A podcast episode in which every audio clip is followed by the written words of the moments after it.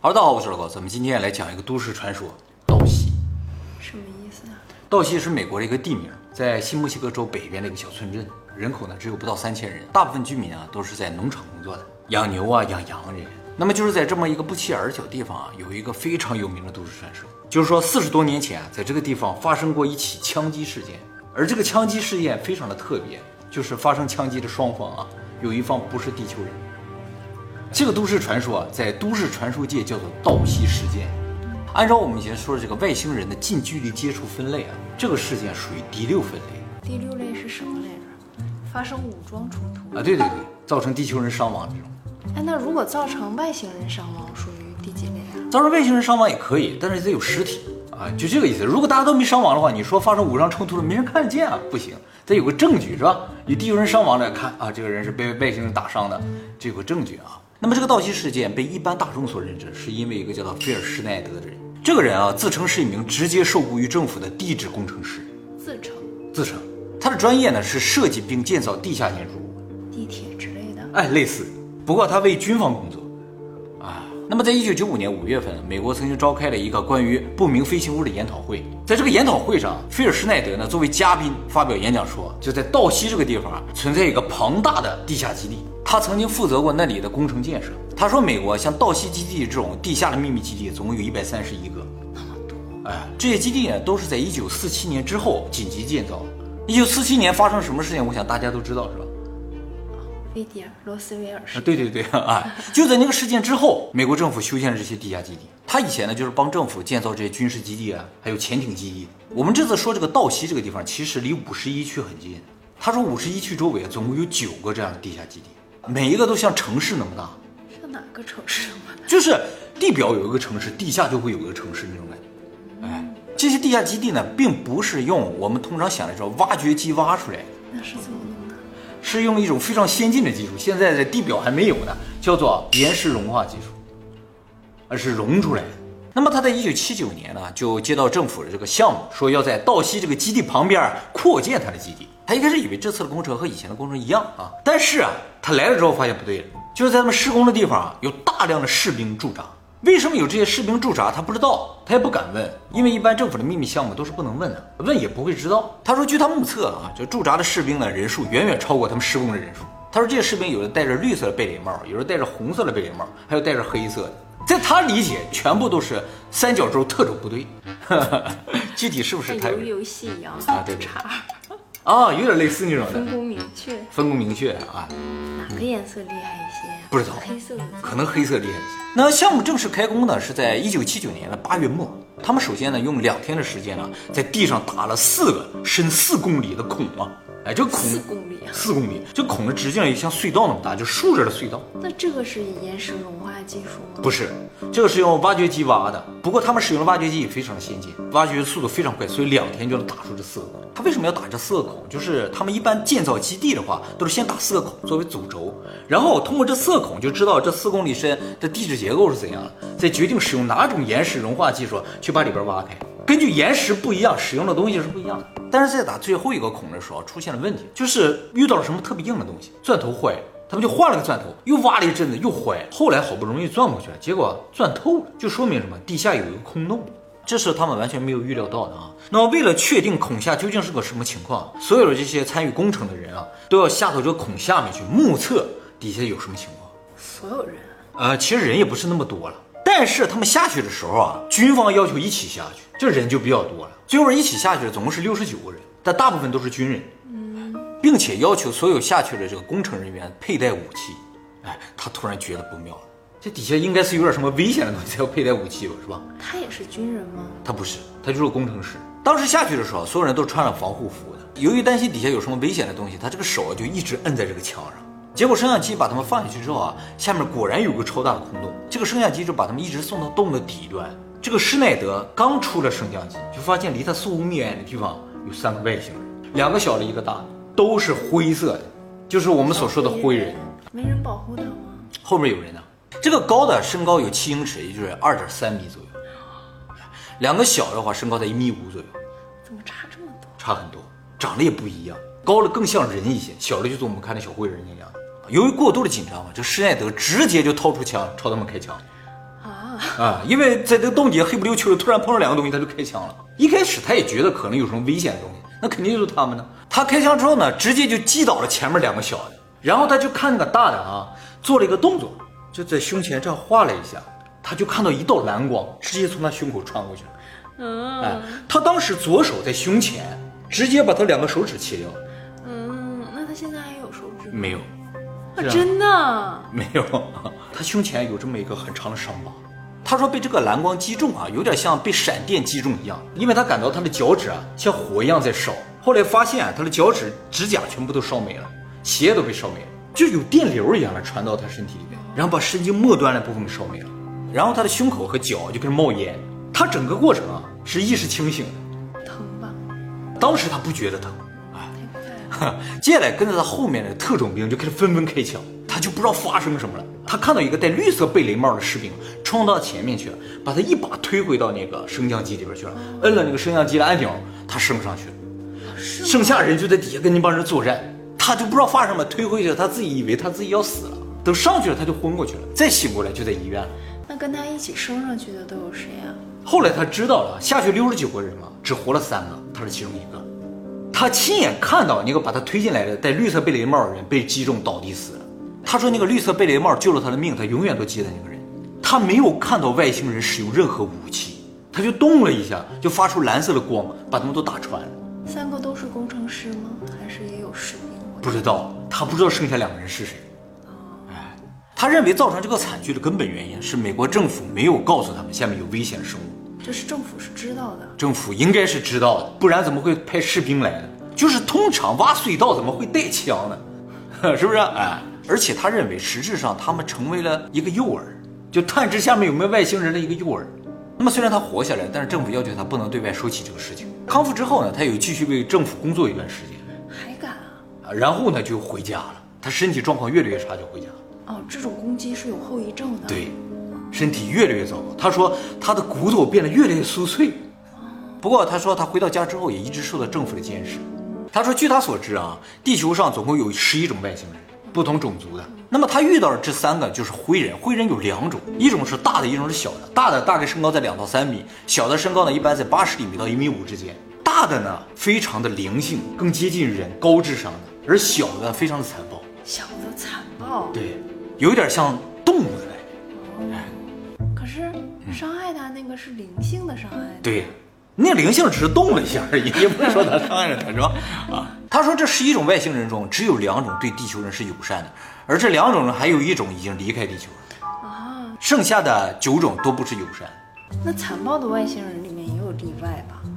应该有吧？就是对地球人比较友好，是吧？应该是有的。那么他这个演讲后来又说了很多，但是呢，啊，其实就说了一个事情，就是美国呀，在很早以前就发现了居住在地下的外星人，就是说外星人很早以前就住在地下了，后来被美国发现，他们在地下建有大量的城市啊，生活在里面，他们也有非常先进的科技啊，但是他们绝大多数对地球人是不友善的，他们之间呢也是不友善。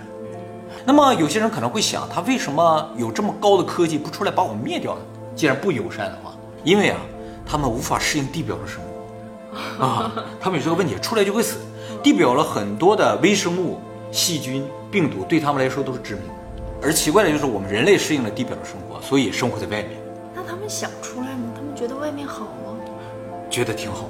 他们想出来，是吗哎，其实他们从别的星球来的，他们要占领地球，但是现在地表被地球人占着，他们最终要统治地球的话，一定要到地表来，不把我们灭掉是不行的。灭掉他们也生活不了呀。所以他们要想办法适应地球的环境。那么美国知道这些外星人的存在之后呢，就和外星人达成了一个协议，就是外星人向美国提供技术，而美国呢向外星人提供一定的保护的同时，允许他们用地表的一些生物做实验。那最终不就会把我们灭掉了吗？没错，就看谁先灭掉谁。但是双方谁也灭不掉谁的时候，就达成一个妥协的协议。就是这些外星人其实一直在研究我们地表一些生物的基因，特别是人类的基因。他们想通过基因的改良呢，让自己也能够在地表生存。在这个地方呢，双方就达成了一个利益的交换啊。而美国的登月技术也好，宇宙探索技术，其实都来自于外星人。而外星人就不断掠夺一些家畜啊，甚至人呢做实验。这为什么有些人会被外星人劫持原因。说到这儿，我们就说一下道西这个都市传说最早是怎么产生的。就是说，其实，在施耐德说这个事情之前啊，在道西那个地方已经在说说我们这个地方地下可能有点什么，可能有外星人。这个事情怎么传出来的呢？就是在上个世纪七十年代的时候，在道西那个地方啊，出现了大量的牛怪死事件。就是他那不都是牧场吗？那牧场养的牛啊，就有几只一个晚上过去了，第二天就死在那儿，死状非常的奇怪。有什么奇怪呢？就嘴没有了，被什么东西切掉了；晚上屁股后面没有了，切掉了；内脏没有了。最奇怪的就是这个牛啊，倒在地上，周围一滴血也没有，一滴体液都没有。所以那个牛倒在那儿好几天，一点臭味都没有，就感觉他们体内的所有的液体都被抽光了。而这些牛呢，又是被什么东西清理过之后扔在这儿。为什么要扔回来啊？这牛的腿啊，身上一些骨头都有骨折。后来想知道什么原因了，就是这牛有可能从高空抛下来，所以落地的时候这骨头就摔断了。这种牛的怪死事件，直到今天在美国都有发生，至今原因不明。但是现在发生频率不是特别高了啊，有的地方几年才会发生一次。不过在七十年代的时候，在就在道西那个地方，一年就会发生很多起。后来道西这个地方有一个本地商人叫保罗·班纽维兹，他自己组装了一个无线电的接收器，结果就发现啊周围有特别奇怪的信号。他收到这个信号之后啊，经过自己的分析，觉得这有可能是外星人的信号。就是他凭什么判断这是外星人信号，我们不知道。但是他就说这有可能是外星人的信号，他就追踪这个信号，最后发现这个信号在地下，所以他怀疑啊，就是外星人用些牛在做实验，啊，然后就飞到地下去了。而那个地方原先有一个军事设施，他就觉得一定是政府在地下修建个军事基地，然后让外星人住在里边，他是这么想的。后来保罗就把他这个想法公开了，就说我发现个大秘密，我们这底下有个地下基地，里边有外星人。说完这事儿啊，这个人就消失了。当时媒体啊听到这个事情都去采访他，结果第二天这个人就没了。后来过了很多年找到这个人，在精神病院找到的，那他真的有精神病吗？说他有妄想症，呃，一直到二零零三年都没出医院，死在医院。这个人啊是个商人，正常人，一直做生意的，但突然说了这事儿的时候就变成精神病。哎，他们都不会把他干掉哎，就是折磨你。没折磨，就把你封到一个没人知道的地方。就保罗和施耐德，他俩不认识的啊。他们说的事情啊，也没有直接联系。一个是说牛的事儿，一个是说和外星人打起来。但是仔细想想，是可以连上的。就是都说这个地方有个地下的城市或者有个地下的基地，里边有外星人。但是他俩有一个地方说的不一样，就是保罗认为地下有个军事基地，然后里边有外星人，而施耐德认为整个就是下面就是外星人城市。其实啊，他俩说的都没错。一会儿我给大家解释啊。啊，如果一九九五年施耐德说这个道西战争这个事儿不是假的的话，那保罗就不是精神病。当然也有可能他俩都是精神病。而最早的道西基地的都市传说就是从这个牛怪死事件开始的。而这个施耐德啊，就是说和外星人打起来的施耐德啊，说决定把这个事情告诉全世界，很大的原因就是怕被灭口或者被消失。他为什么觉得自己会被灭口呢？是因为他有一个好朋友叫罗恩·拉梅尔，是美国空军的退伍军人。这个拉梅尔就特别像施耐德说的话，他俩就一直在收集证据。结果在一九九三年八月份的时候，也就是在施耐德演讲前两年，这个罗恩呢在公园里被枪杀了，而警察呢认定他是自杀，说他死那个地方有遗书，但那个笔记不是罗恩的笔记。而从那个时候开始啊，这个施耐德就觉得自己可能有危险。而他在发表演讲前十六天也被枪击，不幸中的万幸是子弹打中他的肩膀，他没有死。所以他想，我再不说可能就没机会了，所以紧急参加了这个会议，把他知道的全都说出来。那么在这个发布会上，他展示了一些他多年来收集的资料，还有一些照片，还有一些金属材料。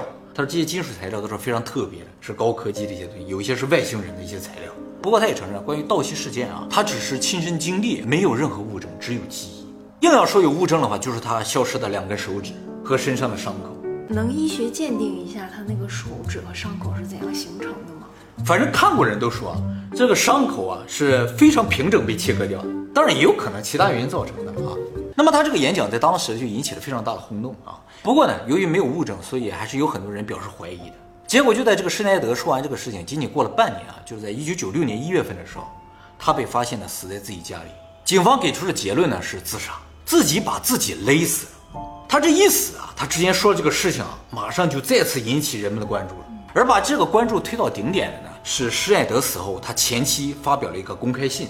他前妻说啊，他和菲尔施耐德呢是在一九八六年在内华达州相识并结婚的。两个人结婚第二年后呢，就生了一个女儿。那么在他们女儿三岁的时候，也就一九九零年的时候呢，两个人就离婚了。离婚原因他没说啊，不过呢，他一直在照顾施耐德啊，因为施耐德呢有病。他前妻说啊，菲尔施耐德呢一直都在搜索关于外星人、关于 UFO 以及关于 CIA 非法活动的一些证据，哎，准备有一天呢公诸于世的啊。然后最重要是，他说他认为菲尔施耐德呢是不会自杀的，理由是大家都知道啊，这个菲尔施耐德呢左手缺少两根手指啊，所以啊他这只手是不能够用力握持的，就平常生活啊他这个手也是基本上不能用力握住什么东西的。而他在演讲之前有受过枪伤肩部，就造成他这个手啊抬不起来，所以从物理上就从客观的角度，他是不可能勒死自己的。他怎么自自己这样把自己勒死？啊，对，本身就很奇怪的，不是那个，不是那种，自己用绳把自己勒死。这种自杀手段呢非常罕见，应该但是警方发现他尸体的时候就说脖子上缠着绳，那就自己把自己勒死了呗，也没有其他闯入了痕迹之类的。所以他前妻说，他如果想自杀的话，一定不会采用这种方式啊，对他来说有点太难，对一个健全的人来说，应该也很难。人有这种自救意识，不用自救啊，因为你快死的时候就已经使使不上力气了。不过有些人说，就是说美国有一些人他喜欢这种窒息感觉，你知道吗？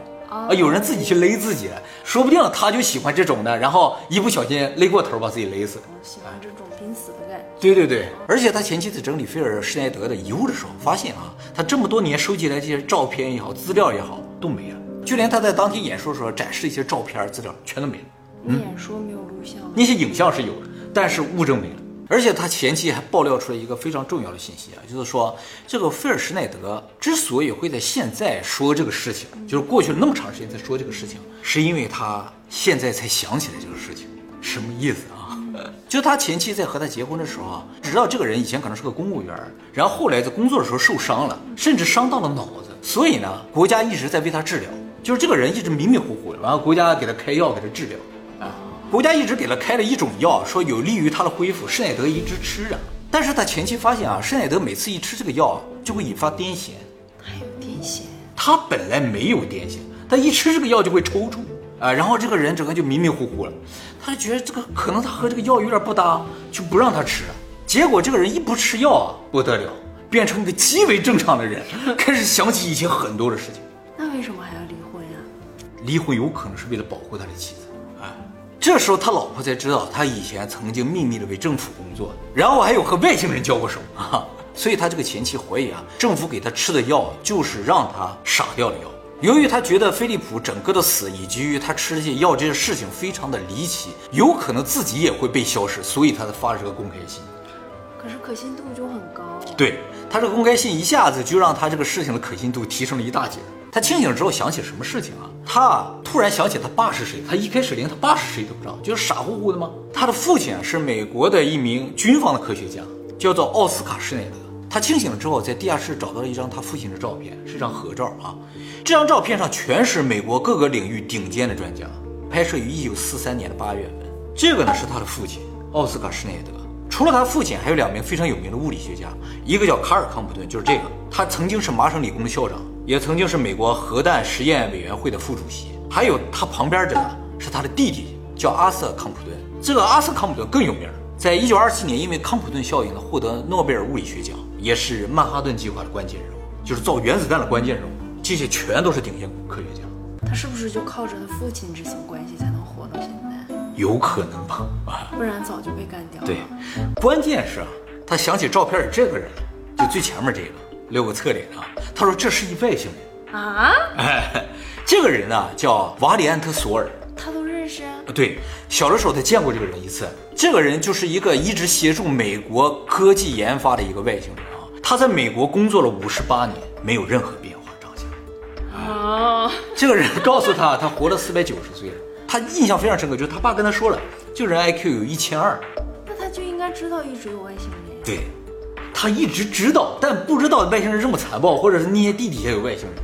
他知道这事儿，这个外星人会说一百多种语言，包括很多种的外星人，但是他呢不能与任何地球人接触，就是碰到不可以，因为很有可能感染上细菌啊，或者是各种各样的东西，他非常怕这个东西。长得还挺正常。嗯，他说其实内脏结构和我们大不一样，他说他的肺特别的大，然后心脏也特别的大，然后血液的颜色也不是红色的。为什么和我们长得一样？嗯，和我们谁知道长得不一样。